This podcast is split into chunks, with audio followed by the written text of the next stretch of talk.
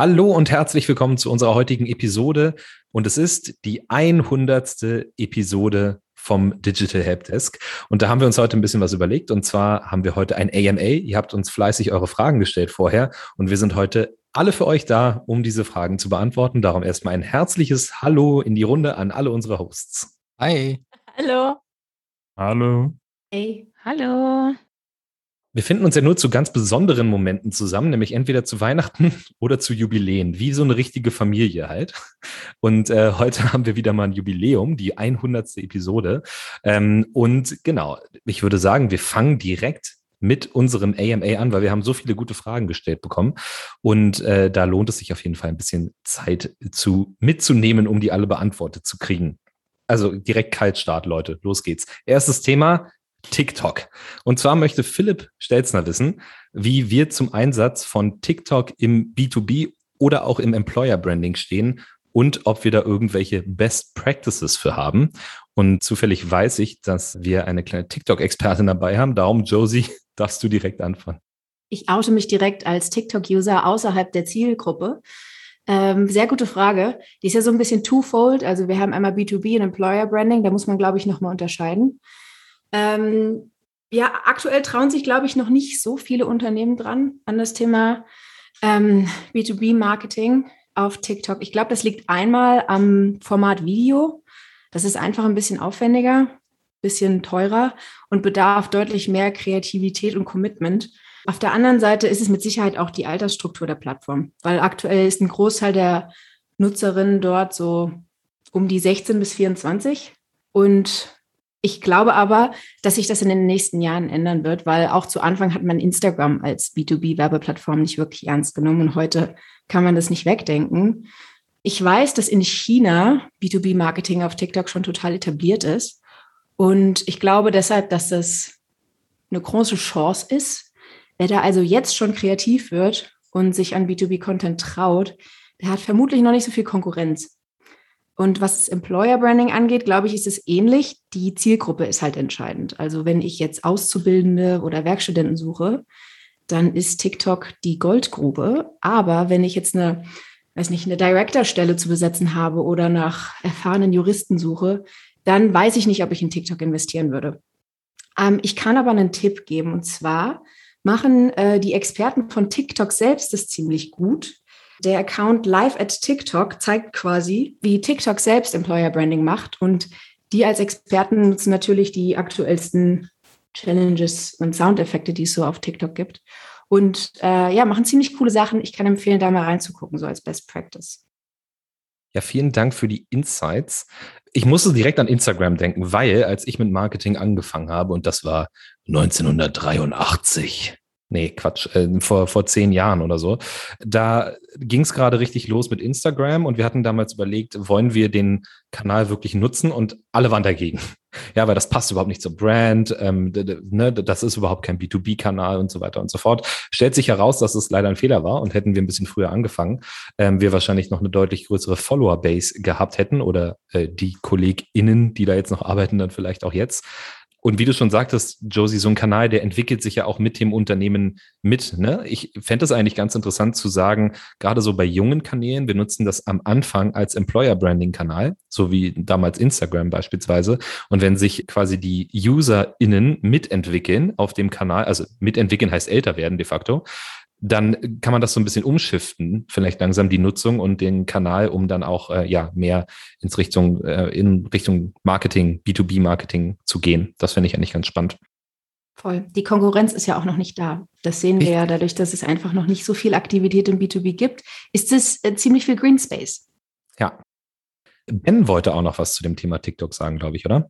Ja, also was man ganz gut sehen kann, ist auch, wenn man vielleicht noch nicht denkt, dass die Anwälte sich dort jetzt als Audience irgendwie da rumtreiben, kann man aber sehen, wie zum Beispiel der, der Influencer Herr Anwalt, der in wirklichem Leben auch wirklich ein Anwalt ist, dort auch schon sehr lange aktiv ist. Der hat jetzt 4,4 Millionen Follower, ähm, hat dort immer so in 60 Sekunden sehr knackig Content verpackt und erklärt so eine Rechtsfrage, immer sehr spannend und lustig gemacht. Und inzwischen hat er auch Kampagnen mit großen Brands, also Kollaborationen jetzt zum Beispiel ganz aktuell mit Kaufland, Und da ist ja das, was ähm, Josie auch gerade gesagt hat, trifft da ja auch zu, dass es eine junge Audience gibt, die da schon unterwegs ist. Aber da geben sich eben auch spannende Kollaborationen, wo jetzt ein Influencer wie Herr Anwalt zusammen mit äh, Kaufland eine Employer-Branding-Kampagne macht. Also man kann schon sehen, wo sich so ein bisschen hinbewegt, wenn man darauf achtet, welche Creator schon da sind. Und die gibt es wirklich von, von einer Frauenärztin, die ich schon gesehen habe, äh, bis hin zu äh, Green Tech, aber auch eben Anwälten. Alles Mögliche ist schon mit dabei. Von daher kann man schon ganz gut erkennen, wo es langsam hingeht. Ja, und oft auch mit so einer humorigen Seite. Ne? Ich weiß gar nicht, wer das gesagt hat, aber irgend so ein Zitat habe ich im Kopf, dass die Leute ja nicht aufhören, Menschen zu sein, nur weil sie abends einen äh, Social-Media-Kanal benutzen, der vielleicht eher auf ähm, privat ausgelegt ist. Du bist ja trotzdem sowohl bei der Arbeit als auch privat trotzdem noch der gleiche Mensch und äh, bist prinzipiell empfänglich für ja ähnliche Inhalte. Aber Leslie, du wolltest auch noch was sagen? Ähm, ja, und zwar es gibt auch ein, bei uns äh, bei HubSpot einen Recruiter, der macht auch super viele TikTok-Videos, also auch für Employer Branding, super spannend zu sehen. Ähm, und hat das auch ganz klein angefangen und ist jetzt wirklich gut dabei. Könnten wir vielleicht auch mal verlinken, weil das auch nochmal ein schönes Beispiel ist, wie man das machen kann, wie man ähm, vor allem für Einstiegsstellen ist es in dem Fall auch, Leute ähm, äh, akquirieren kann und auf dem richtigen Kanal einfach findet. Stimmt, den habe ich auch schon mal gesehen. Sehr gute Videos. Ich habe auch heute übrigens ähm, von einem guten Bekannten von mir ein TikTok-Video geschickt bekommen. Das, das hätte man auch so auf LinkedIn posten können. Also so einen ähnlichen Content sehe ich auch auf LinkedIn in letzter Zeit öfter. Ähm, von daher, der, die Unterschiede sind vielleicht gar nicht mehr so groß. Man muss auch regelmäßig, glaube ich, mal sein Bild von TikTok aktualisieren gehen. Weil ich glaube, das entwickelt sich halt auch so schon relativ schnell, wie Social Media natürlich generell sowieso. Ganz, ganz kurz nochmal, es gibt auch viele B2B-Influencer auf LinkedIn, die nehmen ja sogar die Videos, die sie eigentlich auf TikTok schon publiziert haben und veröffentlichen die dann nochmal auf LinkedIn. Also da kann man auch immer gut sehen, wer da eigentlich schon auf, ähm, auf äh, TikTok seine Audience aufbaut, obwohl die Person eigentlich ein Influencer auf LinkedIn auch ist. Genau. So, jetzt kam hier im Chat gerade von Jenny der Link rein zu unserem Influencer. Ähm, also Max Jacob Cohen heißt er. Wir packen euch den Link dazu einmal in die Show Notes, falls ihr euch unseren TikTok-Influencer von HubSpot mal angucken wollt. Das ist nochmal ein ganz ja, besonderer äh, ein Thema, Influencer, wollte ich dazu sagen. Und zwar der Max ist Solutions oh, Engineer hier bei HubSpot. Und ich glaube, das ist auch gleich später noch ein Thema. Und der macht so richtig tolle Videos zum Thema, was er von Kunden so für Fragen bekommt, was er von Teammitgliedern so für Fragen bekommt und verarbeitet einfach so sehr B2B-lastige Themen in den Videos. Die finde ich, ähm, und der ist unglaublich äh, erfolgreich damit. So, wir bleiben im Social-Bereich, aber wechseln so ein bisschen die Sparte von B2B-Marketing zu Sales. Und zwar haben wir eine Frage zu Social Selling. Und äh, Paolo Perone möchte gerne wissen, welche Rolle die Hosts für das Marketing im Prozess des Social Selling sehen. So ist vielleicht ein bisschen speziell jetzt hier für den Kaltstart. Darum würde ich sagen, fangen wir erstmal an und äh, definieren mal für uns hier heute, aber vielleicht auch da draußen, was ist denn eigentlich Social Selling? Und ich glaube, Andy, das ist dein Gebiet.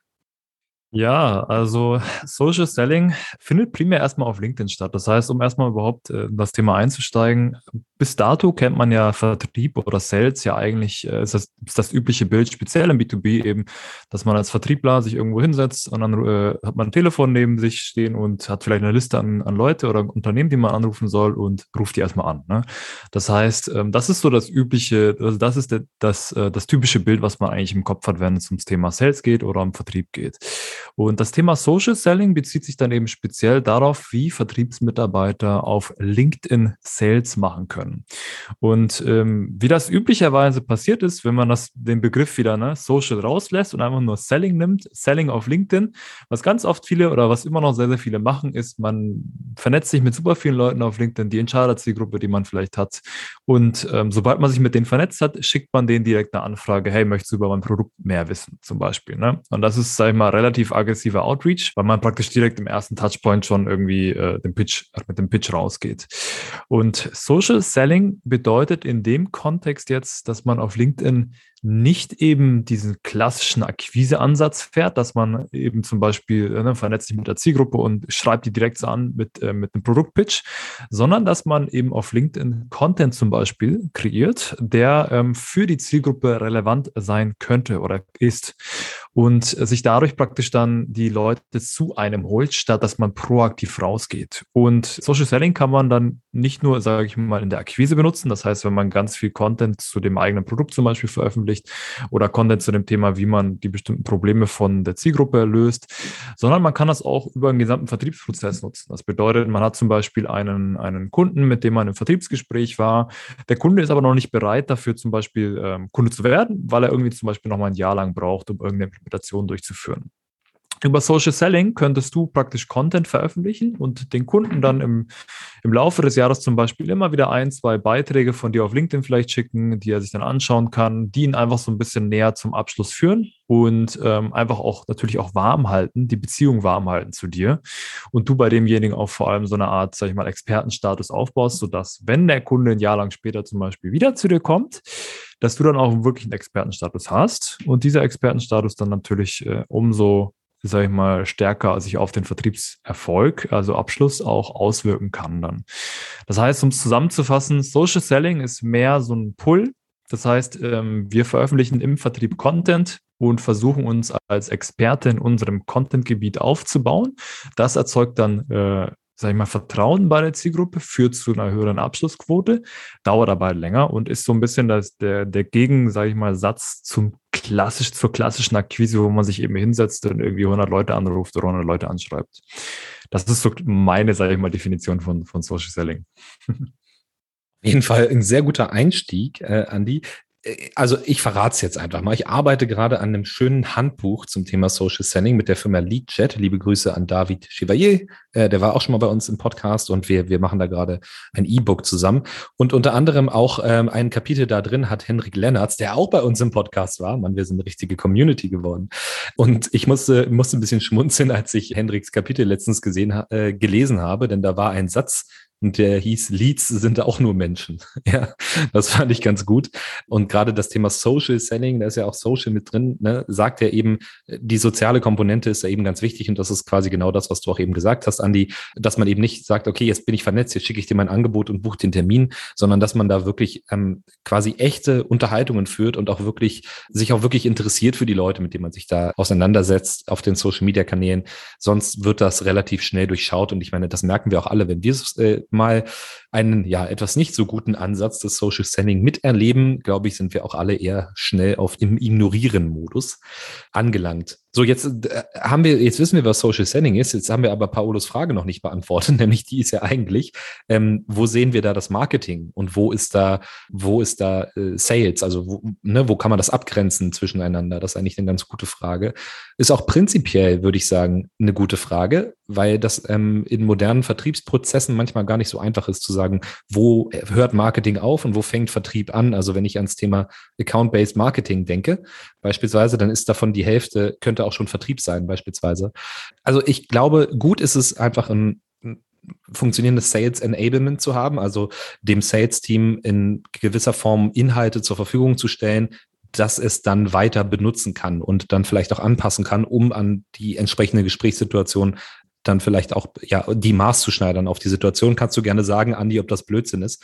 Aber ich glaube, je mehr Content man dem Sales-Team zur Verfügung stellt, wo, er, wo es dann schnell darauf zugreifen kann in diesen Situationen, desto besser und äh, friktionsloser wird auch so ein Social-Selling-Prozess ablaufen können, wenn man eben nicht alles von Scratch auf neu erstellen muss. Also was mir spontan auch bei dem Gedanken eingefallen ist, weil ich habe ja, sag ich mal, eine, eine ein Jahr lang Social Selling gemacht, wo ich ja viel Content gemacht habe. Ähm, ich glaube, es ist sage ich mal, schwierig für Marketing-Departments, sage ich mal, ähm, einfach ne, diesen Sales Enablement-Ansatz zu gehen und dann den, den Vertrieblern einfach Content hinzusetzen und die sollen den einfach auf LinkedIn posten. Weil das, was ja Social Selling ist oder was auch letztendlich, sage ich mal, gutes Social Selling ist, ist, wenn der Vertriebler an sich authentisches Marketing oder authentischen Content postet. Und das kann man halt, sage ich mal, schwer von Marketing oben herab, sage ich mal, an den Vertriebler geben und sagen, hey, du schreibst jetzt mal über dieses Thema, wir geben dir das vor und äh, der repostet das dann einfach. Das ist meistens erfahrungsgemäß, glaube ich, nicht so, sage ich mal, erfolgreich. Das sehen wir zum Beispiel oftmals, wenn man zum Beispiel auch von anderen Unternehmen einfach sieht, dass dann in so einem Blogpost zum Beispiel geteilt wird oder sowas. Was, was ich aus meiner Erfahrung sagen, sagen kann, ist authentischer Content, der vom Vertrieb selber kommt und selber geschrieben kommt ähm, funktioniert meiner Meinung nach besser, weil ähm, der das einfach authentisch wirkt und vor allem auch, sagen wir mal, du als Person an dem Vordergrund stehst und nicht eben die Message, die, die von der Company, sage ich mal, runter, runtergereicht wird.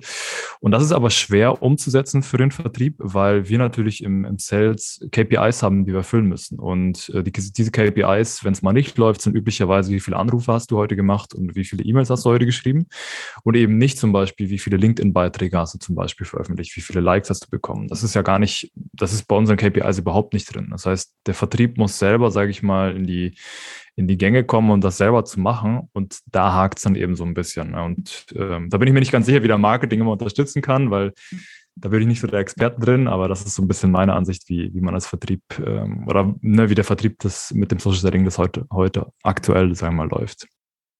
Auf jeden Fall forderst du von den Sales ManagerInnen da draußen endlich mal Social Selling KPIs mit aufzunehmen in die, äh, in die Bewertung. Das ist doch auch schon mal, das ist auch schon mal ein Wort. Ja, fordern ist ein bisschen hart, aber es, es, es macht schon, es, es macht ja Sinn, weil ähm, wenn man, wenn wir im Sales Marketing unterstützen können, indem wir zum Beispiel ein, zwei Beiträge die Woche, authentische Beiträge veröffentlichen über zum Beispiel ein Problem, das ein Kunde von uns hat im Kundengespräch und wir dann zum Beispiel dann einen Post darüber absetzen, wie wir dann dieses potenzielle Problem lösen können oder was der Grundgedanke oder was, was die Ursache für das Problem zum Beispiel vom Kunden war, dann würde das uns, glaube ich, also generell der Marke natürlich schon helfen.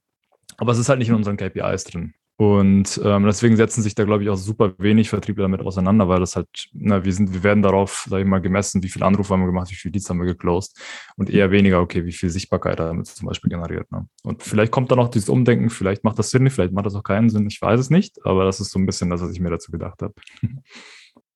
Ja, jetzt aber Ben.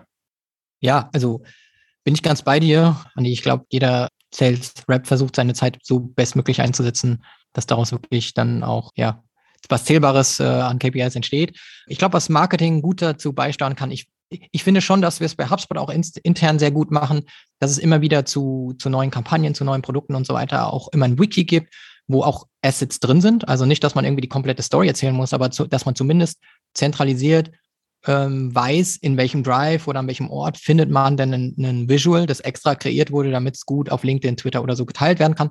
Die Story, die man dazu entwickelt, kann ja jeder für sich selber dann auch entwickeln, aber es gibt immer schon mal so ein, so ein Wiki, der einem da ähm, Informationen und auch Assets bereitstellt. Was ich glaube, insgesamt gut finde oder was das, das Marketing leisten muss für den Vertrieb, ist, dass es so auf den Social Media Plattformen so ein Grundrauschen von der Marke gibt.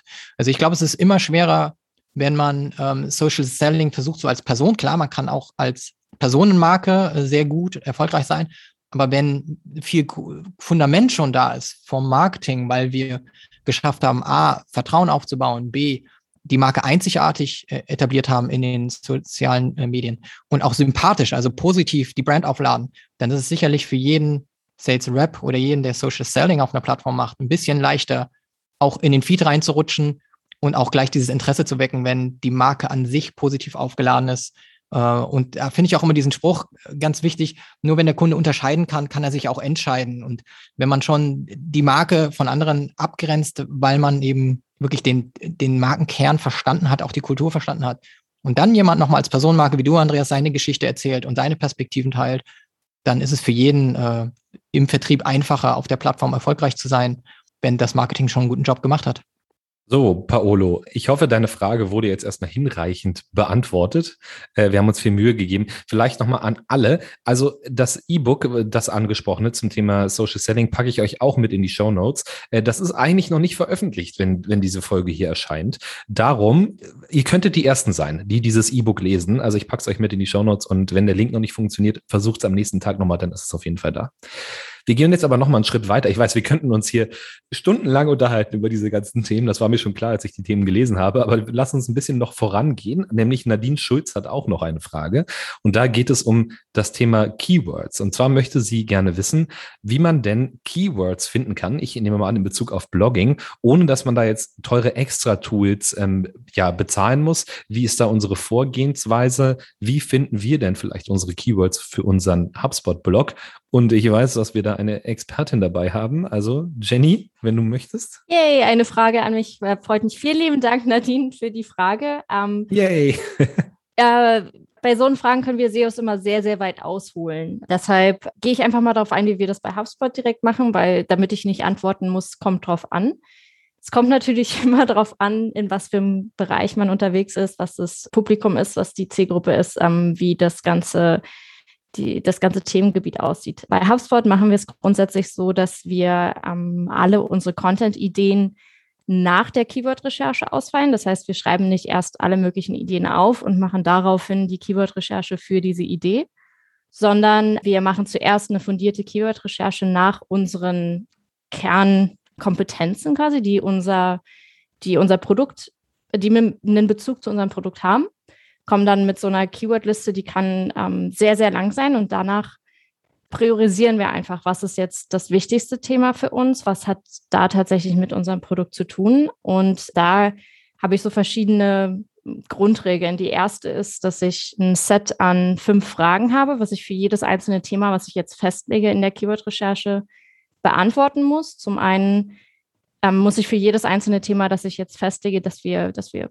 ähm, nachverfolgen wollen, wissen, was hat das genau mit meinem Produkt zu tun oder mit meinem Service, den ich anbiete gibt es ganz bestimmte Features oder Services, die dieses Thema befassen. Zum Beispiel, wenn ich jetzt als HubSpot sage, ich möchte ein, eine meiner, meiner Keyword-Ideen ist Social Media Marketing, dann muss ich mir vorher die Frage stellen, was genau hat das jetzt mit meinem Produkt zu tun? Und also ihr da, wir haben bei HubSpot auch ein Social Media Marketing Tool.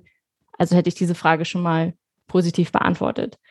Dann als nächstes muss ich dafür sorgen, dass ich, auch wenn jetzt das Ziel meines Beitrags auf dem Blog oder meiner Landingpage nicht unbedingt ist, dass ich da jetzt vielleicht ähm, unglaublich viele Leads generiere, sondern vielleicht ist das Ziel auch einfach Backlinks zu generieren im SEO.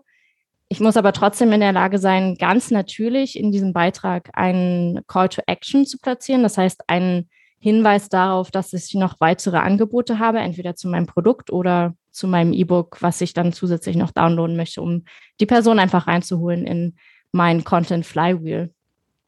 Ähm, und im nächsten Schritt, das ist auch extrem wichtig, ist einfach die komplette Abstimmung auf die Persona, auf die ich abziehe. Das heißt, welchen Mehrwert will ich mit diesem Content Piece äh, oder mit diesem Keyword quasi lösen? Ähm, ist das Thema auch was, was meine Persona tatsächlich sucht? Also hat dieses Thema eben Suchvolumen?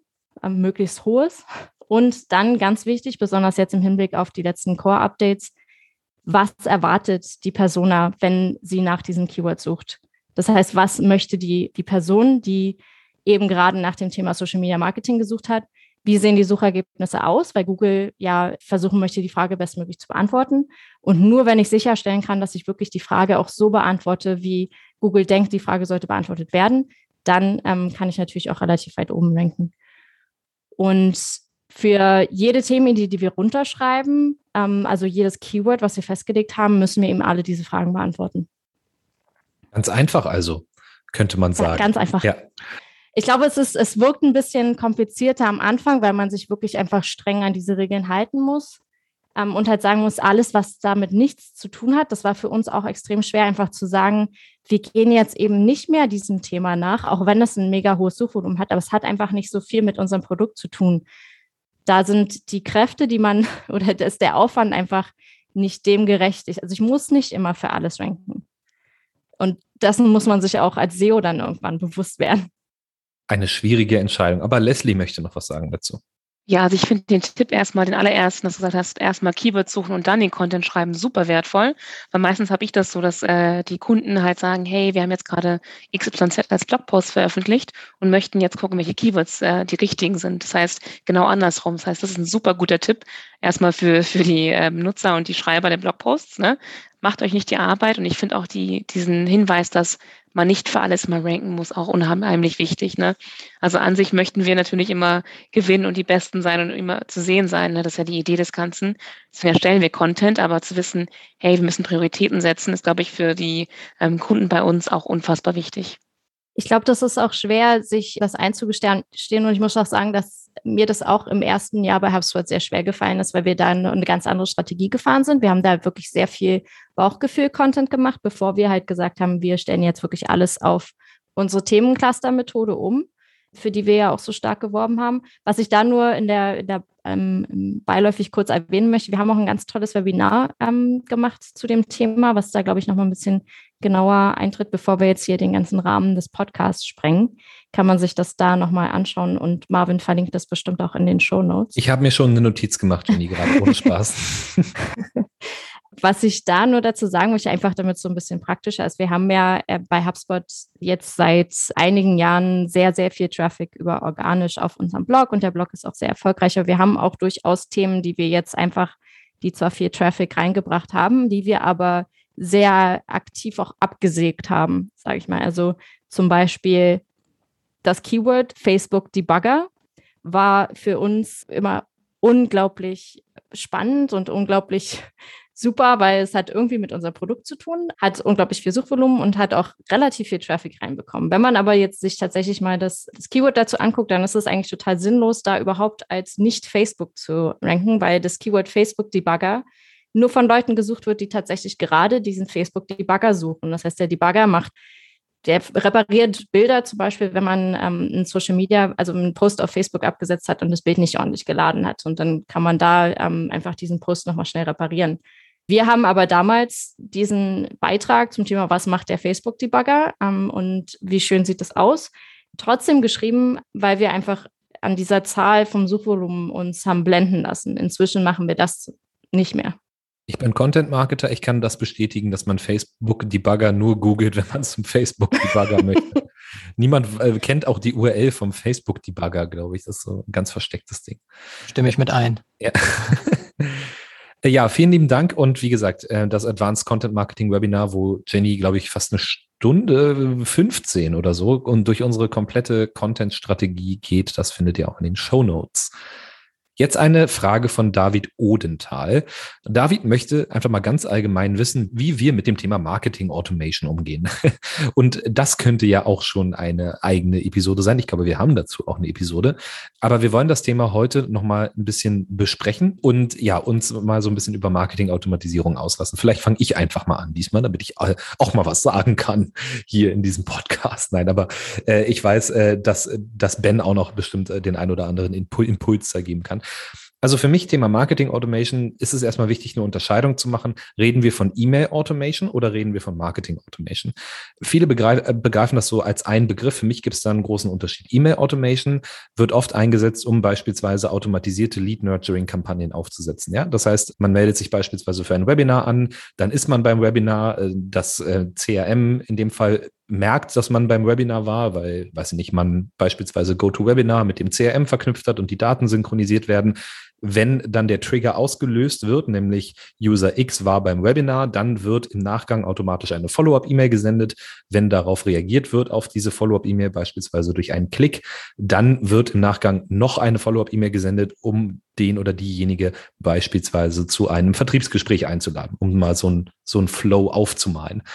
Das kann gut funktionieren, muss es aber nicht immer. Prinzipiell ist mein Gedanke zu Marketing Automation oder beziehungsweise so habe ich Marketing Automation kennengelernt. Wenn man ein Tool hat, mit dem man das gut und einfach machen kann, neigt man dazu, zu viel zu automatisieren und zwar zu früh ich würde wirklich immer kleinstmöglichst anfangen und danach analysieren, wo brauchen wir überhaupt Automatisierung. Also nur weil man was kann, es auch zu automatisieren, halte ich nicht unbedingt für den perfekten Schritt.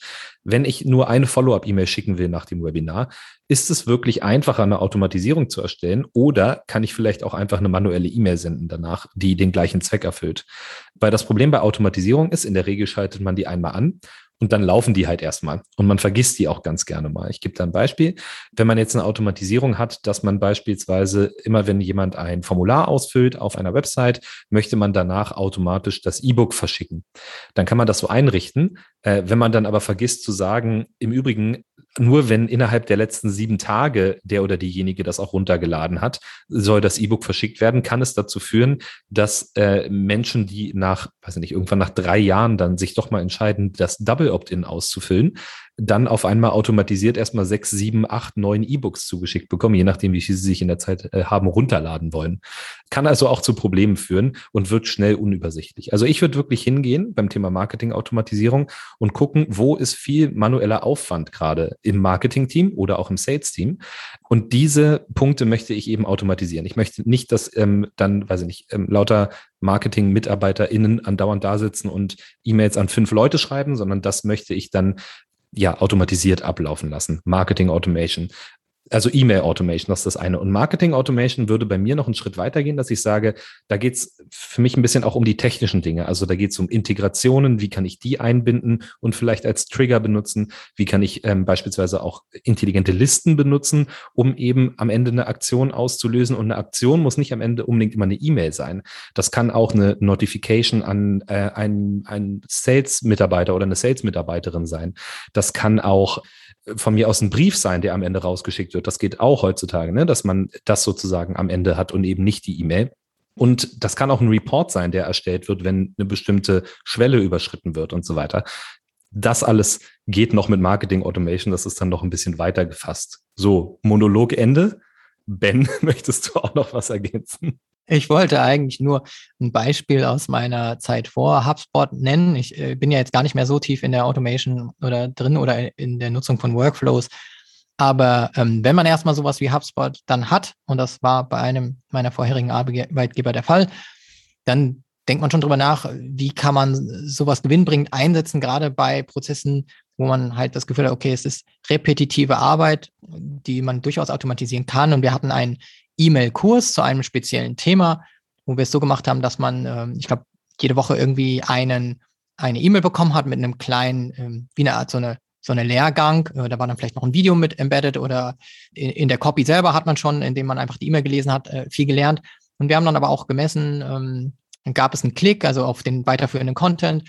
Also so ein bisschen zu schauen, hat sich jemand wirklich mit der E-Mail auseinandergesetzt. Und dementsprechend haben wir dann weitere ähm, weiteren Versand auch ausgelöst, bis jemand wirklich ähm, jede E-Mail und jeden Klick dazu gemacht hatte, um dann am Ende ein Zertifikat auszustellen. Natürlich ist das was anderes, als würde man jetzt in einen wirklichen Workshop gehen oder an einem wirklichen Kurs teilnehmen. Natürlich ist es automatisiert, es ist begrenzt möglich zu messen, wie, wie intensiv die Person jetzt wirklich was gelernt hat. Aber zu einem gewissen Grad haben wir gesehen, dass die Öffnungsraten extrem hoch waren, obwohl jemand dann irgendwie fünf, sechs E-Mails öffnen musste, bis er dann am Ende so ein kleines automatisiertes Zertifikat per E-Mail bekommen hat, auch personalisiert mit dem Namen drin, auch mit so einer gescannten Unterschrift äh, des Founders und so weiter.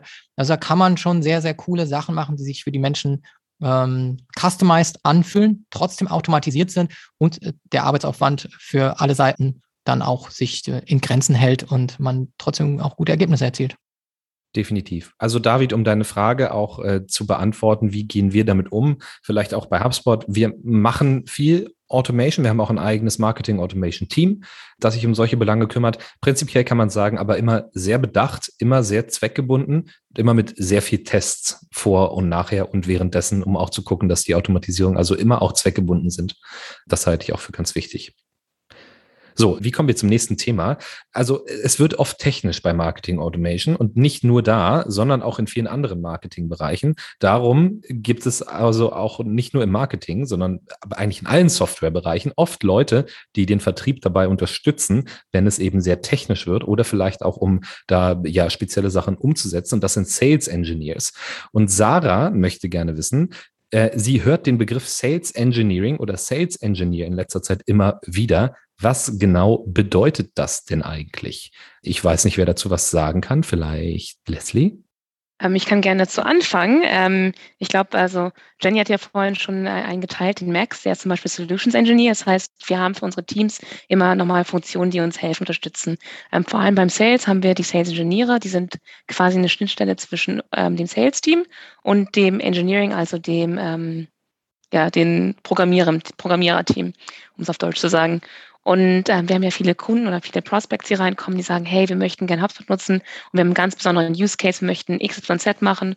Und unsere Sales Reps, die können ja nicht alles wissen. Ne? Sie wissen super viel, die können das Tool ähm, super demonstrieren, können den Mehrwert zeigen, aber die möchten auch wissen, funktioniert diese besondere Schnittstelle zum Beispiel. Und da kommt ein Sales Engineer rein und sagt, hey, ja, das geht, das geht nicht. Das wären die Voraussetzungen.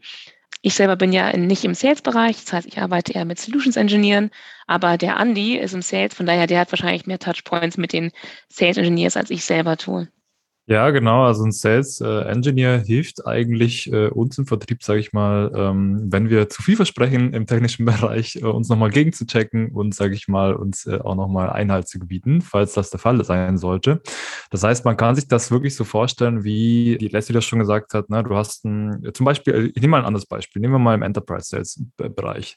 Da ist es oftmals so, da gibt es den Account Executive oder der Vertriebler auch im Deutschen genannt der ist primär dafür zuständig, sage ich mal, den ersten Kontakt zu führen und auch dafür zu sorgen, dass der Deal oder dass der Vertriebsprozess über den ganzen, sage ich mal, über eine ganz gewisse Timeline auch, sage ich mal, weiter vorangeht. Ne? Der muss immer, sage ich mal, schauen, dass er die Next Steps festhält, also die nächsten Schritte festhält, dass er genau weiß, okay, wer sind eigentlich die Entscheider im ganzen Verkaufsprozess etc. pp.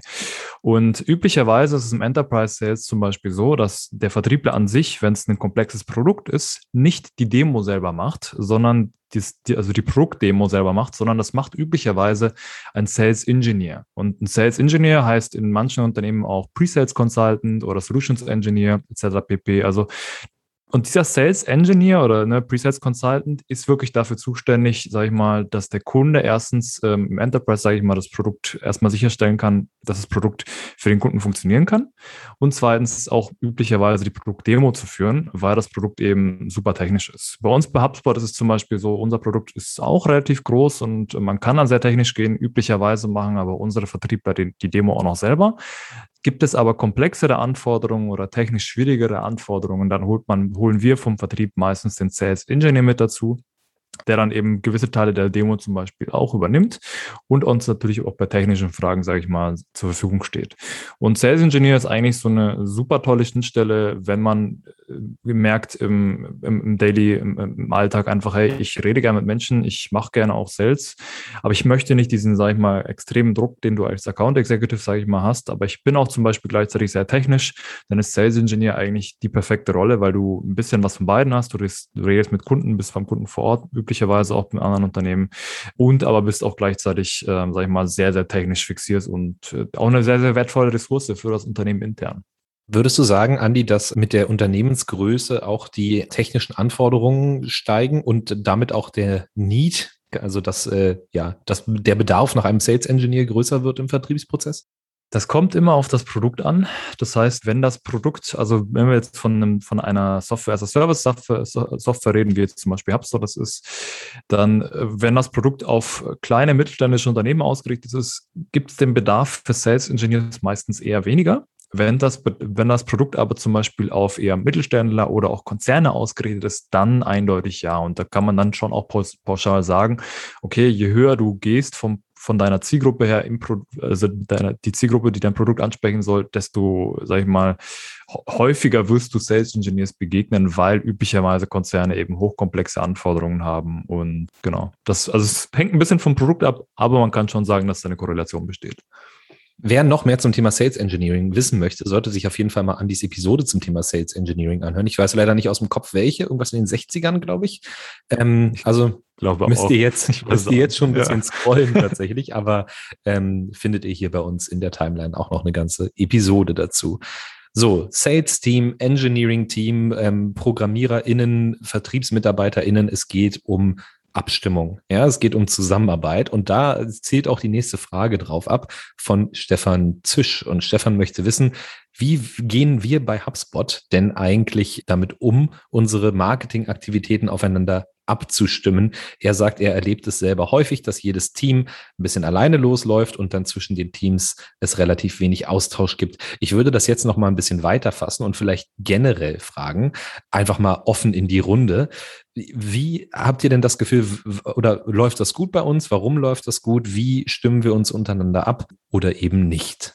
Ich würde das mal übernehmen. Ich glaube, dass, ähm, und äh, korrigiert mich, wenn das falsch ist, dass bei uns ziemlich gut läuft.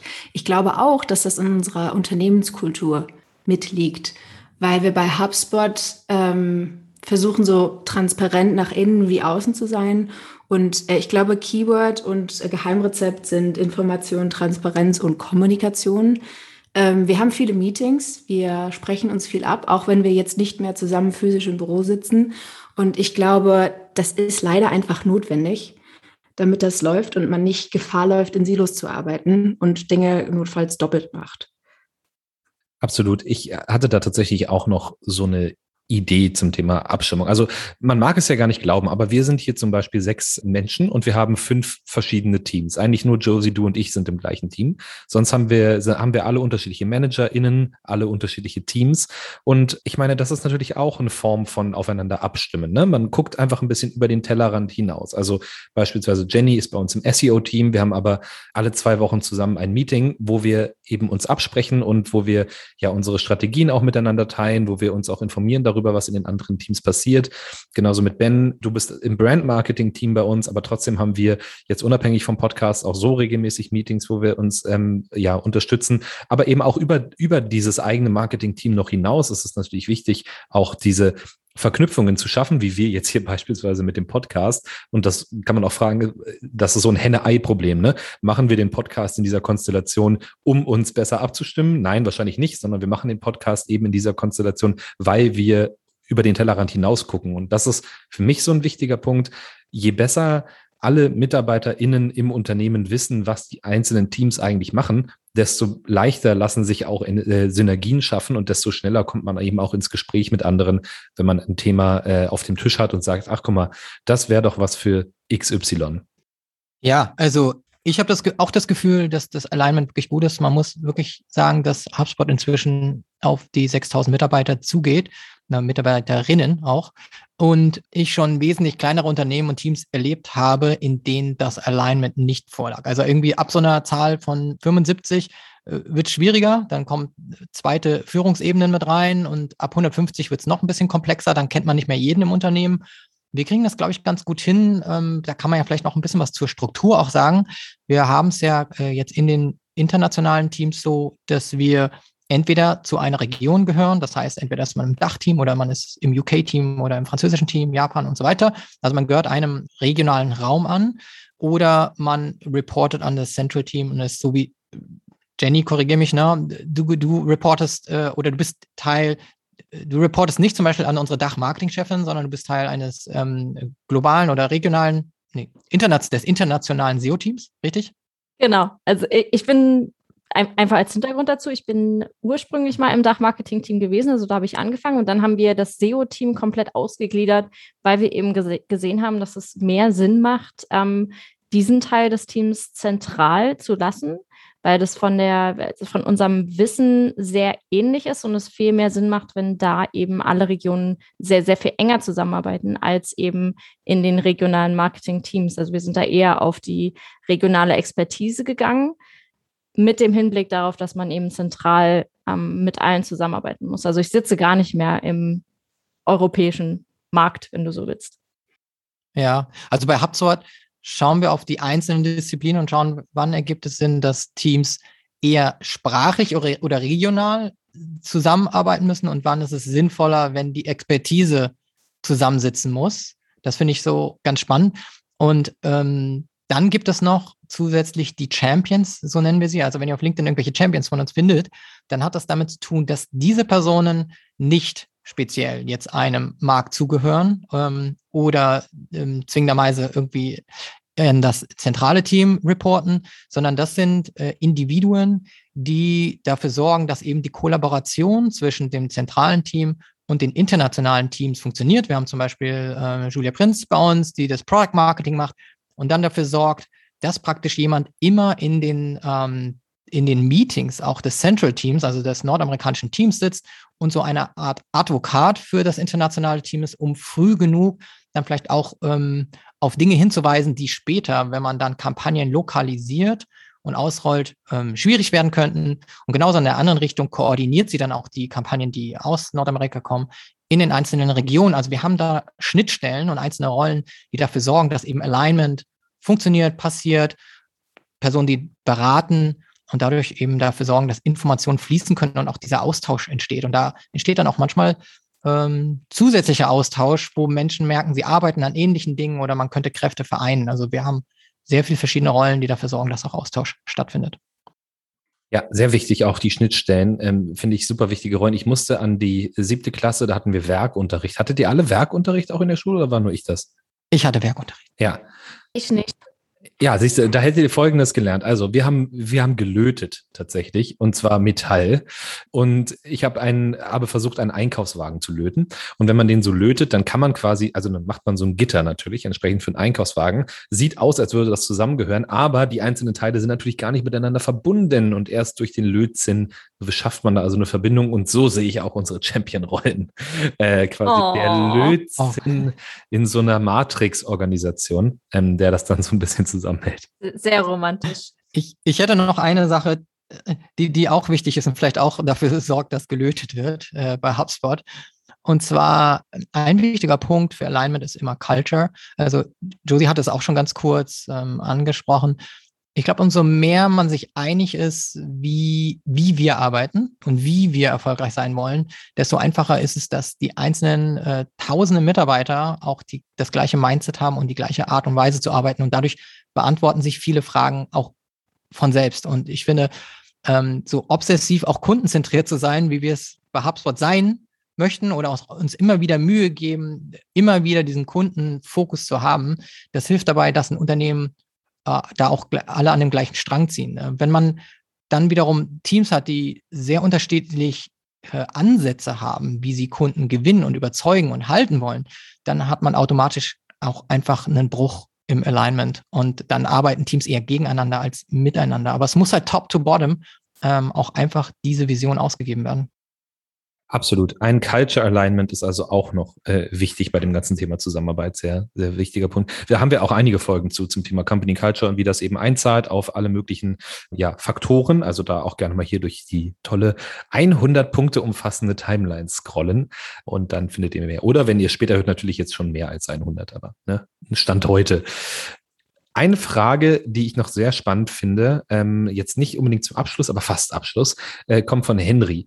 Und Henry möchte wissen, gibt es einen aktuellen Sales-Hack, über den du gestolpert bist? Ich glaube, die Frage kam eigentlich bei Andy im äh, Thread, aber ich würde das mal aufmachen an alle, die sich äh, ja zutrauen, da was sagen zu können. Aber erstmal an, dich, Andy, genau. ja, so ein aktueller Sales-Hack. Ähm, also etwas, was ich angefangen habe zu machen und worüber ich sehr positiv überrascht bin, dass das, ähm, sag ich mal, sehr gut ankommt oder auch funktioniert, ist einfach, wenn man mit einem Kunden im Verkaufsprozess ist und man hat zum Beispiel mit dem schon mehrere Gespräche geführt und der Kunde ähm, sagt irgendwie, okay, ich komme auf dich zu oder ich, ich weiß noch nicht genau, wie wir weitermachen. Und dann ist es ja so, dass wir üblicherweise im Sales dann natürlich die Follow-ups machen und immer so versuchen zu schauen, okay, wann kommt, wann kriege ich das Update, wann, wann können wir mal, sag ich mal, den nächsten, den nächsten Schritt festhalten. Und was dann gerne passiert ist, dass der Kunde dann nicht mehr antwortet und wir uns dann so ein bisschen, sag ich mal, äh, ja, äh, tot hinterher telefonieren, sag ich mal. Und etwas, was ich angefangen habe zu machen, ist, ähm, wenn das der Fall ist, wo man schon zum Beispiel den Kunden irgendwie ein, zwei E-Mails geschrieben hat und kein Feedback gekommen ist, dann äh, rufe ich natürlich gerne an und mache aber nicht nur, sage ich mal, den Step, wo ich dann, äh, sage ich mal, den Anruf, Anrufversuch mache und dann auflege, wenn er nicht rangeht, sondern ich spreche ihm auf die Mailbox. Und ich spreche nicht die, im, in der Mailbox im Sinne von, äh, rufen Sie mich doch gerne zurück, sondern im Sinne von, hey, hier ist der Andi von HubSpot, wir hatten über das Thema XYZ gesprochen, äh, du musst mir nicht zurückrufen, ich schicke dir kurz eine E-Mail an deine, an deine Inbox und kannst gerne darauf antworten. Das heißt, wo ich den, den Antwort, äh, die, die, die, die Antwortaufgabe, die ich ja dann in dem Falle an den Kunden stelle, auf die E-Mail, sag ich mal, äh, schiebe und ping dann eben die E-Mail mit so einer Phrase wie zum Beispiel, hey, wie auf der Mailbox, äh, wie auf der Mailbox äh, besprochen, äh, einmal hier der kurze Ping an, an die Spitze deiner Inbox, würde mich über eine kurze Antwort oder sowas freuen. Und darauf habe ich echt, sag ich mal, viele Rückmeldungen bekommen, die ich üblicherweise nicht hätte, wenn ich äh, ganz normal den Follow-up-Prozess machen würde. Und äh, ich vermute, dass das einfach so ein bisschen ähm, daher kommt, weil das, sag ich mal, unüblich ist, weil ähm, viele würden ja zum Beispiel den Follow-up-Prozess ganz normal über E-Mails machen und dann schreibt man solche Sachen wie, hey, hast du ein Update für mich? Oder ne, wo man einfach diese, sage ich mal, sehr Phrasen oder diese sehr generischen Nachfass-E-Mails bekommt, ähm, die jeder sofort, sag ich mal, äh, archiviert und, und oder, oder, in, oder in einen Papiercode schiebt. Und wenn man aber zum Beispiel dann wirklich schreibt, hey, ich habe dir gerade auf die Mailbox gesprochen, würde mich um kurzes Feedback gerne per E-Mail freuen, das ist, glaube ich, was anderes als ähm, das, was man so üblicherweise zum Beispiel gewohnt ist. Also für mich hat das sehr, sehr gut funktioniert. Und äh, das ist, sage ich mal, mein Sales-Hack, über den ich gestolpert bin. Da kriege ich echt überraschend viele Rückmeldungen. Und kann ich auch nur jedem empfehlen, das, äh, sag ich mal, anzufangen und einfach mal zu probieren, ob das äh, für euch auch, äh, sag ich mal, funktioniert. Sales Hacks wäre eigentlich auch ein super Thema für so einen Spin-off-Podcast, oder? Jede Woche ein Sales Hack mit Andy, könnte ich mir auch gut vorstellen. Vielleicht überlegen wir uns das mal, Andy. Ähm, oh, da gibt es viel, ja. Ja. Ansonsten in diesem vorhin angesprochenen E-Book zum Thema Social Selling ähm, hat, wie gesagt, Henrik Lennartz auch ein Kapitel unter anderem. Und äh, er redet auch so ein bisschen über das Thema Growth Hacking im Social Selling, so viele Fremdworte, aber ähm, beschreibt das sehr, sehr gut, wie man da auch mit ja, qualitativen Methoden sich quasi ran tasten kann, äh, seine Prozesse dann noch zu optimieren und das immer ein bisschen besser zu machen, um vielleicht auch seine eigenen Hacks zu entwickeln. Von daher, ja, da, wie gesagt, gerne nochmal reinlesen und Punkt. So. Jetzt kommen wir hier schon fast zum Ende und ich habe noch eine Frage, die kommt jetzt so ein bisschen aus dem Ärmel und zwar kommt die von unserem, ja, also der Hörer, der wirklich all unsere Episoden gehört hat, das bin ich. Und die Frage kommt von mir an euch. Ähm, und die Frage lautet, was gefällt euch denn am Podcasten oder gerne auch an diesem Podcast hier am allerbesten? Und Jenny möchte gerne anfangen. Ja, ich möchte gerne an, anfangen. Und zwar, was mir persönlich am Aktiv-Podcast machen am besten gefällt, ist, das klingt doch voll jetzt ein bisschen flach, aber die Gäste. Also ich habe einfach unglaublich das Glück, unglaublich spannende Interviewgäste zu haben, die immer eine unterschiedliche Sichtweise mitbringen. Ich habe natürlich auch, also mein, mein Kern in diesem Podcast ist ja meistens SEO. Das heißt, da kann man auch immer stundenlang drüber, drüber sprechen, weil es immer unterschiedliche An, äh, Ansichten bei einem gibt. Es gibt unterschiedliche Quellen und man lernt irgendwie jeden Tag was Neues dazu, weil sich Google immer alles neu überlegt. Aber ich bin auch unglaublich dankbar dafür, dass ich so eine so tolle Gäste dabei habe, die so unglaublich viel wissen. Also ich, ich bin immer so ein bisschen eingeschüchtert von den Gästen, die ich habe, die einfach auf so viele Fragen Antworten wissen. Ich lerne mit jeder einzelnen Podcast-Folge unglaublich viel dazu. Ich hoffe, dass es den, also den Zuhörern und Zuhörerinnen auch immer so geht. Aber ja, das ist so mein, mein Highlight äh, am Podcasten. An der Stelle nochmal liebe Grüße an alle von Jennys Gästen, ähm, die heute zuhören. Äh, Leslie, was gefällt dir am besten?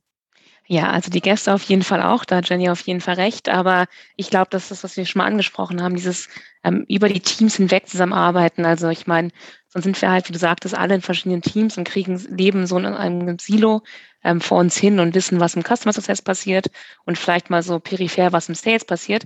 Aber wenn wir zusammenkommen, und das machen wir ja regelmäßig, unsere Podcasts, ähm, Editorial Meetings, lernen wir halt immer was Neues und von allen Bereichen. Das äh, macht mir am meisten Spaß auf jeden Fall. Oh, schön. Ja, äh, hätte ich auch als einen Punkt ganz weit oben angesiedelt. Hier kommen noch Herzen reingeflogen äh, in unserem äh, Chat-Tool. Von daher, äh, ja, vielen Dank. Ben, du hast auch noch was, was dir gut gefällt.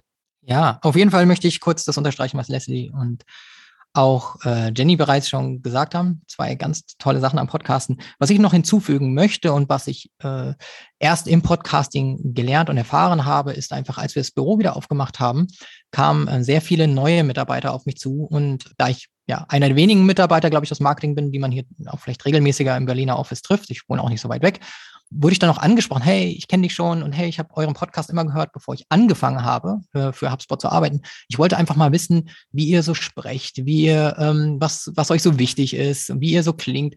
Und das fand ich einfach ein super Feedback zu lernen, dass Menschen den Podcast auch aus ja, Perspektive, Karriereperspektiven sich anhören, um festzustellen, welches, zu welchem Unternehmen sie sehr gut passen.